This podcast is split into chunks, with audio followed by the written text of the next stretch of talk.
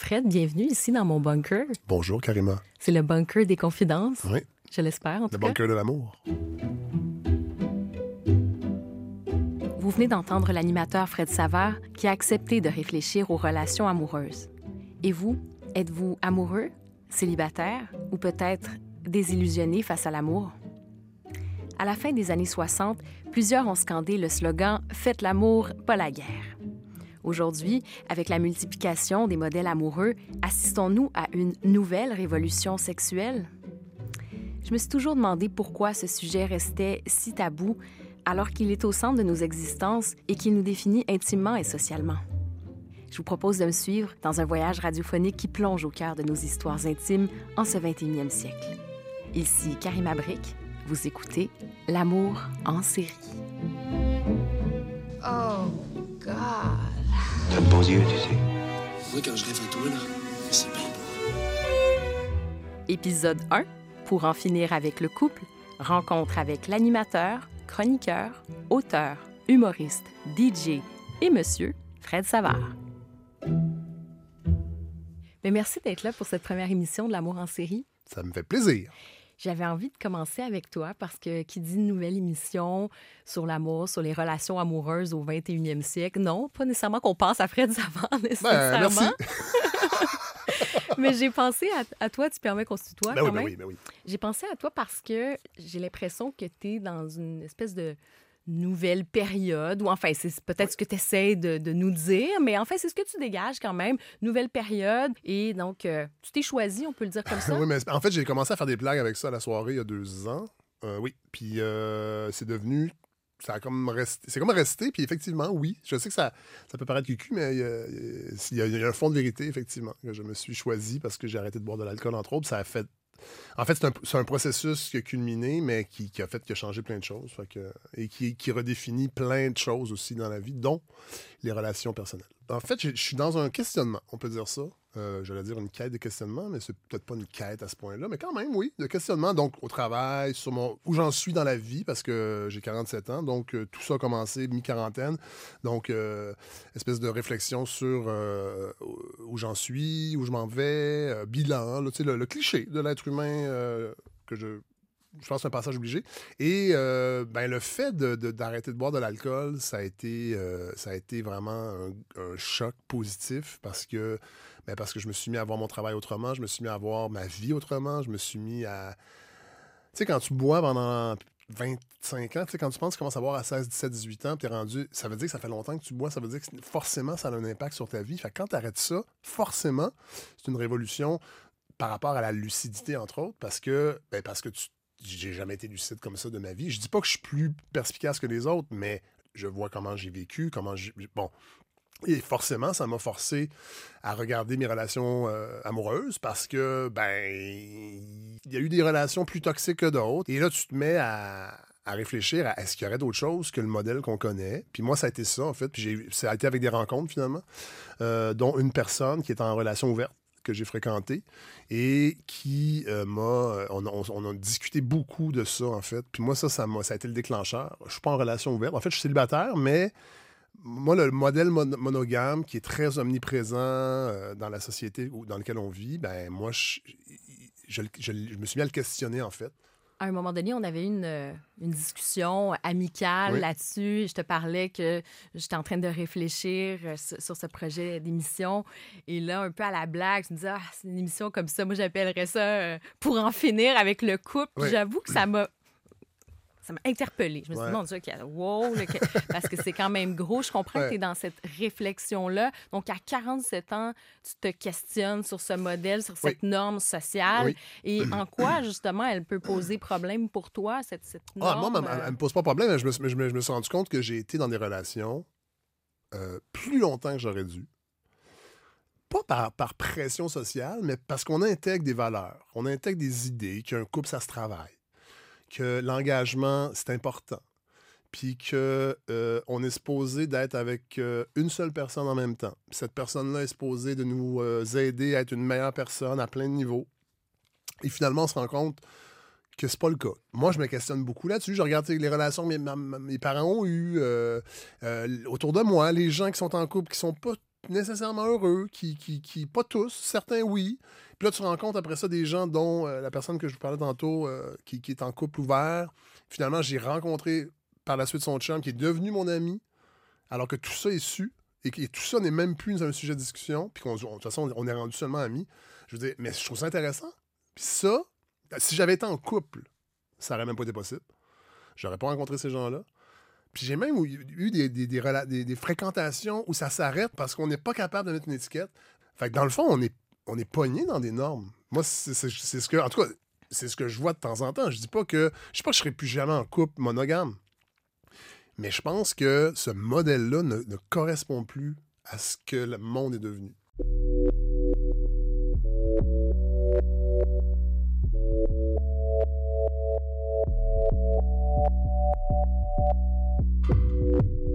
C'est dans la durée que tu vois un problème avec le couple, euh, disons, monogame traditionnel. Parce que parfois, ce qu'on constate, c'est que tu arrives au début d'une relation, tu es tellement en espèce de mode de fusion, tu tripes sur la personne, tu n'as pas nécessairement le goût d'en voir euh, euh, 12 tout, tout à fait. ça se peut que ça Et dure. en termes de temps aussi, peut-être. Mais il y a ça euh, aussi. tu sais, y il y a peut-être de ça, mais donc c'est peut-être euh, le problème.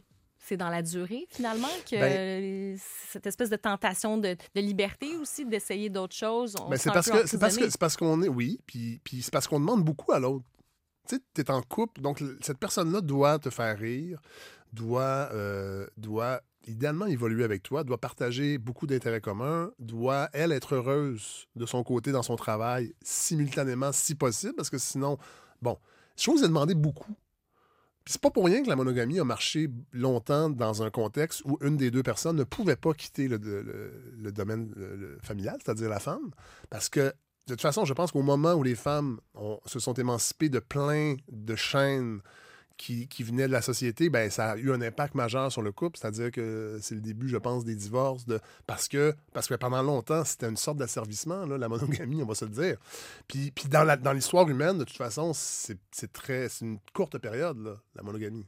En même temps, il y a eu plusieurs choses. hein. Oui, si on bon. va dans l'histoire du mariage, il y a eu le mariage, Oui. la question de mariage d'intérêt Oui. aussi, finalement, Mais- euh, dans mais- certains pans de la mais tout population. ça pour dire que- non, mais on, on- continuait de se courtiser ailleurs. Le mariage était une institution où est-ce que finalement on préservait certains intérêts. Il y avait la question aussi de la transmission euh, De- du patrimoine tout génétique. hein, Tout n'est-ce pas? On voulait s'assurer que l'enfant est matériel, effectivement, donc euh, que les enfants tout soient bel et bien. Mais tout ça, Et tout ça, Ça voilà. fait pas longtemps dans l'histoire humaine. C'est quelques centaines d'années. Euh, et on a l'impression que c'est une loi naturelle, la monogamie. C'est-à-dire que, on- en fait, toute cette idée-là de, chercher la personne, la femme de notre vie ou l'homme de notre vie, on- il y en a encore des gens là-dedans. Là. Euh, puis, moi, j'ai l'impression que Donc, c'est... cet amour romantique prolongé. euh, Oui, mais qui, je pense... Et puis il y a aussi une chose qu'il faut, qu'il faut que, qui, qui a, qui a été importante dans ma réflexion, c'est que quand tu arrêtes de boire, ben, tu redécouvres... En fait, quand tu bois beaucoup, c'est que tu n'es pas nécessairement à l'aise avec toi-même. Là, quand tu réapprends à être à l'aise avec toi-même, ça redéfinit également ton rapport aux autres. Parce que, parce que et je l'avoue, moi, je pense que j'étais dans certaines relations beaucoup pour calmer une anxiété ou calmer un, mal-être et, inconsciemment t'attendre à ce que l'autre apaise ça. Puis quand tu réapprends à être bien avec toi-même, à être bien dans le moment présent, parce que c'est de ça qu'il s'agit, ça aussi, ça change beaucoup ton rapport à l'autre. Parce que tu fais pas les mêmes choix, tu t'es pas attiré par les mêmes personnes pour les mêmes raisons. Et ça, ben, ça, ça fait en sorte que ben, t'es- ton célibat, entre autres, tu le vis peut-être de façon plus riche. plus Que- riche et peut-être plus apaisé. Dans Ou- l'excitation aussi, quelque part. Ben oui, parce que chaque matin est une nouvelle aventure. Ah. que tu réserves ta journée aujourd'hui. On a- J'en ai aucune idée. Ah, c'est ça la beauté de l'affaire. Ben hein. oui, tout à fait. Quand même pas mal. Alors que si ça fait 11 ans que tu es avec la même personne, ben, tu vois, c'est pas tout à fait le même genre d'aventure, mais, mais, il peut y avoir une belle, on, sécu- on les salue. une belle sécurité là-dedans. Ah, t'en parles avec une forme de. Pas de Non, mépris, Non, mais non, de, de non. presque de dédain. Je suis pas sûre, je suis à l'aise. Non, non, non. Non, mais Je je, fais- je fais comprends. des blagues, En je fais fait, des ce que je ressens, je, je t'écoute parler, puis j'ai l'impression aussi que tu as une espèce d'appétit de, de liberté aussi. Il y a un peu Oui. ça. Est-ce que ben, est-ce que tu es prêt pour le, le couple ouvert, finalement? Euh, rendu là ça, mal, attendez, ou- l'idée m'intéresse beaucoup, mais euh, je- j'ai, j'ai, euh, je suis pas sûr qu'en pratique, c'est quelque chose qui, qui m'irait bien parce que c'est beaucoup d'organisation, c'est beaucoup de franchise, c'est beaucoup de, de- c'est beaucoup de lâcher prise. Mais c'est intéressant parce que la jalousie, euh, la possessivité, c'est des choses qui viennent rapidement en monogamie. Euh, et, c'est quelque chose que moi, j'ai déjà ressenti euh, et, ça, j'aurais envie de m'en libérer. Puis je trouve que c'est intéressant d'essayer de faire ça parce que ça, redéfinit aussi ta façon d'être avec l'autre personne. Mais de là à, dire oui, j'aimerais ça être en couple ouvert, hmm, j'irais pas jusque-là. Tu sais, j'ai parlé de ça avec euh, une spécialiste, une chercheuse en sexologie sur la question des, des couples ouverts, du Oui. polyamour. Puis euh, j'aimerais te faire entendre ce qu'elle avait à dire là-dessus.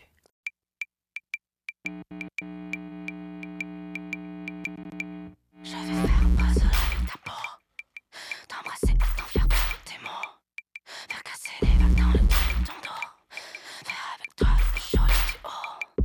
Marie-France Goyer, candidate au doctorat en sexologie à l'UQAM, concentration en études féministes et chargée de cours. Il y a des personnes en relation polyamoureuses qui peuvent euh, décider d'avoir une entente de type don't ask, don't tell. On sait qu'on a des relations avec d'autres personnes, mais on veut plus ou moins en entendre parler. Je vous dirais que c'est une minorité.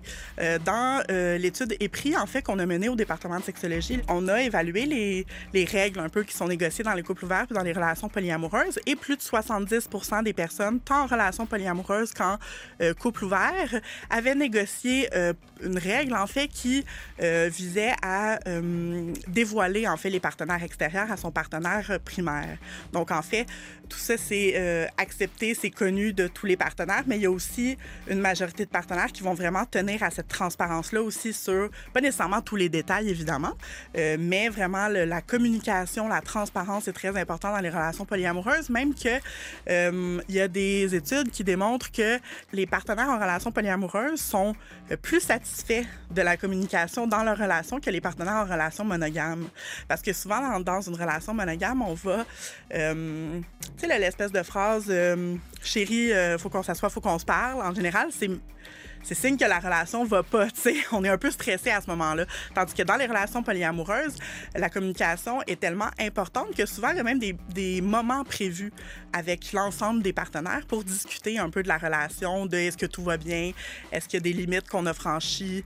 Disons que c'est une éthique qui va être encore plus développée souvent dans les relations polyamoureuses.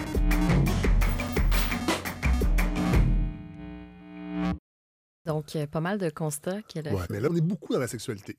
Alors que c'est intéressant aussi de- de- d'inclure dans notre euh, vie émotive toutes les relations.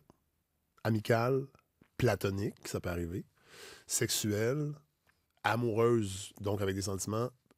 Puis je trouve ça intéressant, euh, ce concept-là d'anarchie relationnelle, parce que dans le fond, c'est qu'on on- on hiérarchise plus. Tu sais, dans la couple ouverte, il y a une relation monogame qu'on se permet d'avoir d'autres mondes. Polyamour, dans le fond, c'est une monogamie à plusieurs. Euh, là, je, je sais, là, il y a déjà des courriels qui rentrent. Je, sais- je sais je, je- je souligne à gros traits. Mais moi, moi, moi, ma réflexion, là, présentement, puis elle est, elle est, elle est embryonnaire, mais, mais c'est est-ce qu'on peut aller encore plus loin de ça, plus loin que ça, et ne pas hiérarchiser nos relations personnelles? J'ai l'impression que c'est Ce qui n'empêche pas, excuse-moi, ce qui n'empêche pas d'être avec une personne, d'être monogame pendant 10 ans de notre vie, si on veut. Si on veut. Mais si à un moment donné, d'un commun accord, on décide que ben on, veut garder cette complicité-là, mais le désir est moins là, c'est normal. Parce que là, j'ai l'impression que beaucoup de gens sabotent des relations parce que le, le, le, le, le, package n'est pas là. Mais tu peux, être, tu peux être en amour avec quelqu'un, puis moins le désirer, puis avoir envie encore de partager des choses avec lui, puis ou elle, puis... Mais j'ai l'impression que c'est ça le problème des, des normes puis des codes, c'est que si ça rentre pas dans la, la monogamie, ça permet peut-être pas ça. Fait que j'ai- vraiment envie qu'on qu'on- qu'on ouvre, en fait, tout ça. Mais ça voudrait dire quoi, une euh, relation euh, en anarchie relationnelle avec Fred Savard? Oh! Tu rencontres quelqu'un Ben... plaît, ça veut dire quoi? euh, Ben, si, si, si, si les deux, on se plaît puis qu'on a envie de, de, de, de, le vivre de la façon qu'on veut, si ça implique ça implique des relations sexuelles, allons-y, ça nous tente. Puis après ça, on, on verra, en fait. OK, mais mettons que tu vois, là, on skip un peu. Là, Oui, on, on se hein, voit. on fait un petit fast-forward. Vous voyez, voyez, c'est bien le fun. Puis là, ça fait quand même une couple de semaines que vous voyez. Puis là, on se fréquente. On se fréquente. Vous avez, après ça, on se euh, demande, Vous bon, avez des relations sexuelles, parlons-en, ne soyons pas timides. puis on rit. On rit, puis-. Bon, une fois que c'est là, après, qu'est-ce qui se passe dans l'anarchie relationnelle de Fred Savard? Ben, 2.0? Moi, ce que j'aimerais pas, c'est que un matin, un samedi matin, après avoir lu le devoir et avoir bu un latte, euh, Et après avoir écouté L'amour en série. oui, euh, en reprise, euh, euh, là, il y en a un des deux qui fasse bon, là, j'aimerais ça qu'on mette des mots sur ce qu'on vit, puis qu'est-ce qu'on est? Et là, ça, ce serait le pattern habituel. Oui, mais c'est un peu un sentiment humain de savoir qu'est-ce qu'on. Ben, Qu'est-ce- de, de que c'est? Non, tu penses pas à quelque Je- part? Non, mais je suis Ok. pas sûr. OK. Mais je, non, mais je pense qu'on peut dire à l'autre, oui, je suis, on est bien ensemble, je vais avoir du fun, j'ai envie que ça continue, mais est-ce qu'on est un couple? Est-ce qu'on est... C'est ça. C'est le- Et là, si on est un couple, ben c'est... Qu'est-ce que ça veut dire? Forcément, alors que si on, ne, si on se contentait d'être, je sais que c'est, tout ça est théorique, là. J'ai même pas... Je suis pas arrivé souvent là, à date. C'est arrivé quelques fois, puis ça a toujours été problématique.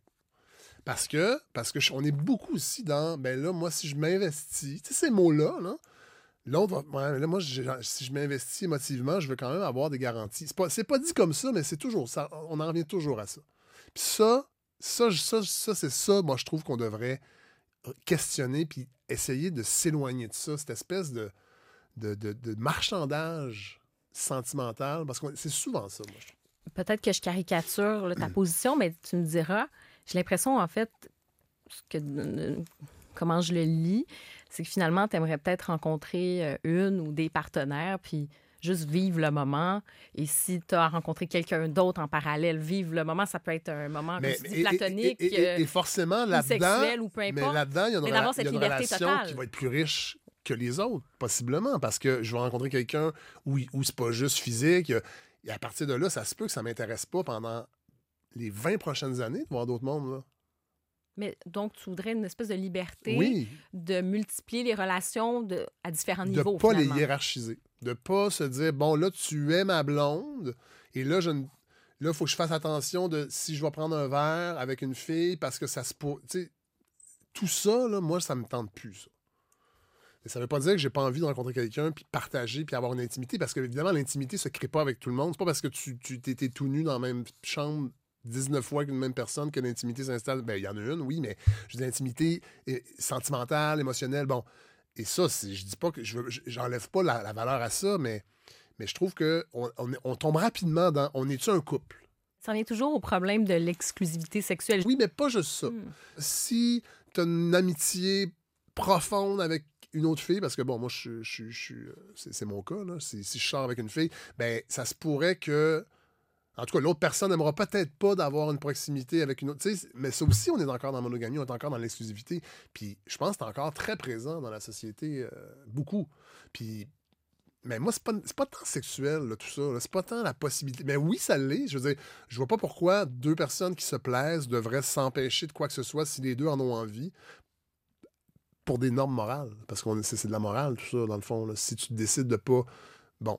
Mais à partir de là, c'est pas seulement ça, c'est vraiment de ne plus hiérarchiser nos relations autant que En tout cas, je trouve ça intéressant, cette réflexion-là. J'ai pas de réponse, mais je trouve ça intéressant. Tu as quand même un petit début de réponse. De plus en plus.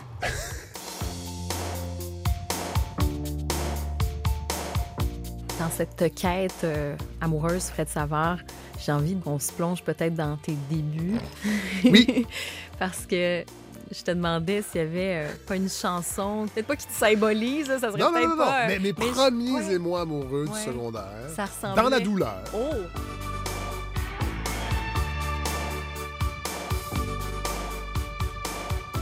C'est l'époque où on aimait les ruptures, en fait. On Ah. carburait aux ruptures. If you leave, don't leave now. Please don't take my heart away. Promise me just one more night. Then we go our separate ways. C'était dans le film. euh, je pense que c'était dans Pretty in Pink ou dans Sixteen Candles. Ah, avec euh, Les films, euh, Mo-. Molly Ringwald. Ben oui. On était tous en amour avec Molly Ringwald.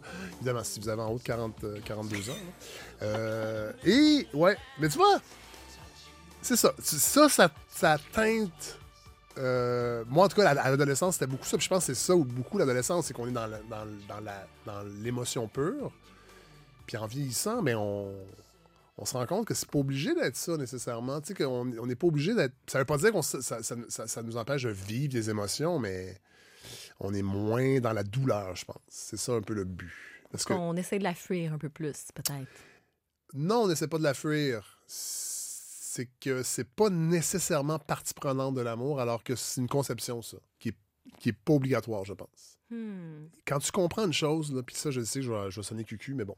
Quand j'ai arrêté de boire, euh, j'en ai déjà parlé, la méditation vient avec ça. Puis quand tu médites, ben là, tu, tu, tu- tu apprends à lâcher prise. Tu t'exerces, en fait, à lâcher prise. Et tu, tu intègres la notion de, de- de- de- d'impermanence des choses, que tout change tout le temps.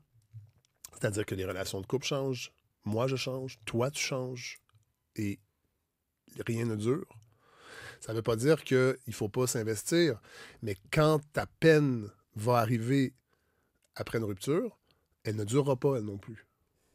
Puis après ça, il y a, d'autres choses qui vont apparaître. Puis les bons moments ne durent pas non plus. Les mauvais moments ne durent pas, les bons moments... ne- Alors l'important, c'est de les vivre.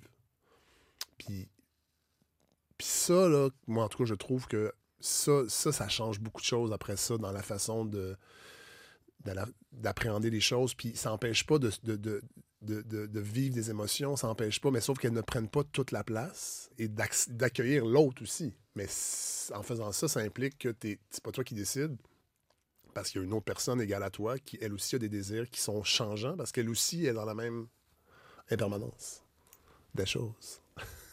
Fred, euh, c'est rendu loin, ton affaire? Ouais, T'es dans cette c'est tellement un bel environnement pour réfléchir ici euh, Oui. sur l'amour, carrément. Oui, c'est vrai. Et sur les ruptures aussi, parce que Oui. parce qu'on dit, Parce qu'il y en aura, ben oui. à moins ah de oui, croire à hein, la monogamie. la monogamie euh, dans la joie, n'est-ce pas?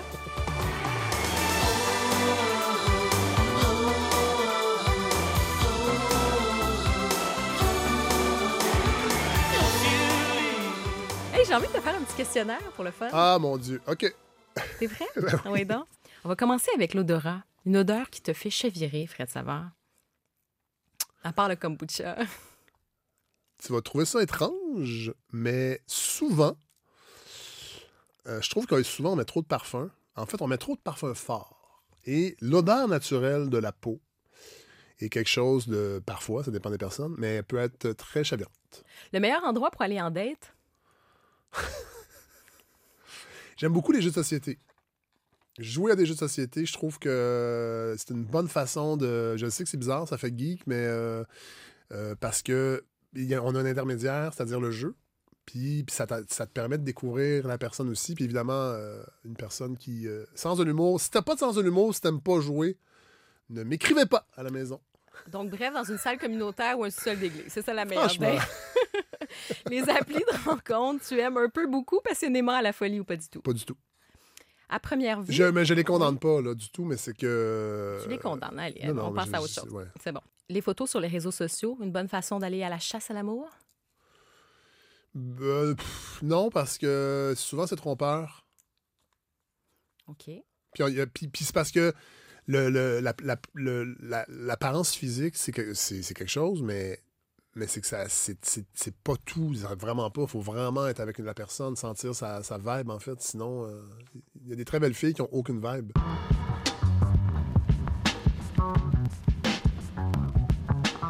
Tu sais, dans ta quête amoureuse, tu vas rencontrer toutes sortes de monde. Et euh, peut-être que tu vas rencontrer euh, des femmes comme Myriam, qui est célibataire, qui avait un petit témoignage pour nous. Mon nom, c'est Myriam, j'ai 41 ans. Je suis célibataire depuis deux ans.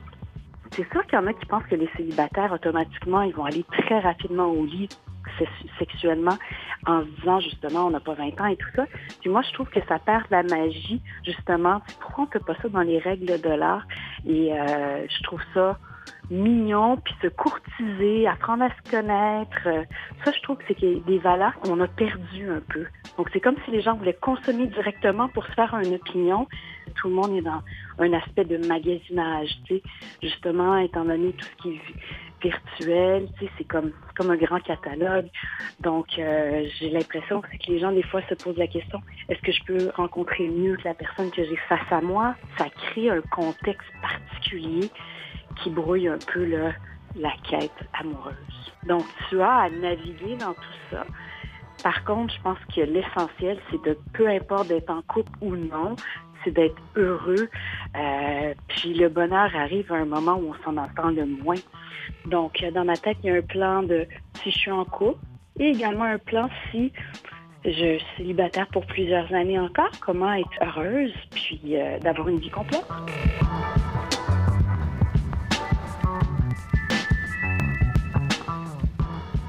Intéressant. Encore une fois, c'est que la quête, le mot quête, je trouve que ça nous met en situation de recherche. Donc, on est comme incomplet. Puis moi, présentement, en fait, toute cette réflexion-là, dans le fond, c'est d'être avant tout bien avec moi-même en toutes circonstances. Fait que je pense que c'est ça. C'est la seule quête, je crois, qui est, valable. Parce que je pense qu'on est souvent. On cherche souvent chez l'autre des lacunes qui vont nous apaiser, en fait. C'est pour ça qu'on est dans le marchandage, entre autres. Ça, c'est vrai, mais se libérer de cette quête-là, moi, je, pense que c'est ça aussi qui m'anime un petit peu. Bien qu'il y ait un jeu là-dedans aussi. C'est le fun, la séduction. C'est le fun, euh, charmer, être charmé. euh, mais, je pense qu'en vieillissant, je me rends compte que euh, là, présentement, le fait de. C'est con, mais le fait de plus boire, ça change tout aussi là, sur le plan de la séduction parce que tu vois moins d'un bar pour la première rencontre, c'est pas alcoolisé, tout ça. Bon. Mais le- tout ça, dans le fond, c'est juste de, de réapprendre à être bien avec soi-même. Moi, c'est ma quête. Ben, je vais te souhaiter hein? ça, Fred Savard. Merci. Et on va se quitter avec une chanson. Oui, de Brassens, qui, euh, je suggère à tous les gens d'écouter du Brassens, ça aide à vivre, ça aide à mieux vivre, Brassens, qui lui était un anarchiste euh, politique, entre autres, mais possiblement relationnel, je pense, avant, avant la lettre, et la prochaine chanson le prouve. Et t'en as choisi une pas mal quand même. Oui. Je te remercie, Fred Savard. Merci. Puis peut-être, euh, pourquoi tu l'as choisi celle-là? Parce qu'elle, parce que je trouve que, parce qu'elle est très belle, La- le- parce que, parce que c'est ça aussi, la non-demande en mariage, c'est une belle preuve d'amour aussi, peut-être. Dans le fond, de le vivre comme ça, parce que c'est le vivre au jour le jour. Dans le fond, comme, comme d'habitude, Brassens a tout compris. Fred Savard, merci beaucoup. Carpe. Mamie de grâce, ne mettons pas sous la gorge à Cupidon sa propre flèche. Tant d'amoureux l'ont essayé, qui de leur bonheur ont payé ce sacrilège. J'ai l'honneur de ne pas te demander ta main. Ne gravons pas nos noms au bas d'un parchemin. Vous venez d'écouter le premier épisode de L'amour en série. C'est ici que se termine cette première étape de réflexion sur les relations amoureuses d'aujourd'hui. Idée originale, animation et recherche, Karima Brick, bien entourée de toute une équipe. À la technique, Steve Côté. Et à la réalisation, Chloé Sondervorst. T'es entrée dans le studio? Ben oui, j'ai ce privilège-là. Et justement, ça va être quoi la prochaine étape du voyage? Ben, avec Fred, on a exploré ces différentes configurations amoureuses possibles, la non-hiérarchisation des relations. Mais en même temps, malgré tout, j'ai l'impression qu'il y a une grande majorité de gens, ou en tout cas beaucoup, beaucoup de gens, qui souhaitent encore rencontrer le, le grand amour, l'amour avec un grand A. Et en même temps, j'aimerais ça qu'on se questionne sur est-ce qu'il y a d'autres concepts d'amour autres que ce qu'on connaît dans notre vision occidentale des choses? Alors, prochain épisode, ce sera qui? Je pense que le prochain épisode, on va être très heureux de rencontrer l'artiste Natacha Canapé-Fontaine, une artiste engagée, artiste inou, qui a vraiment une vision extraordinaire des choses. Moi, j'ai envie d'explorer sa vision de l'amour, des relations amoureuses en ce 21e siècle. L'amitié que j'éprouvais pour vous s'est épanouie en un sentiment plus ardent. I wish I knew how to quit you. Vous êtes faite pour l'amour.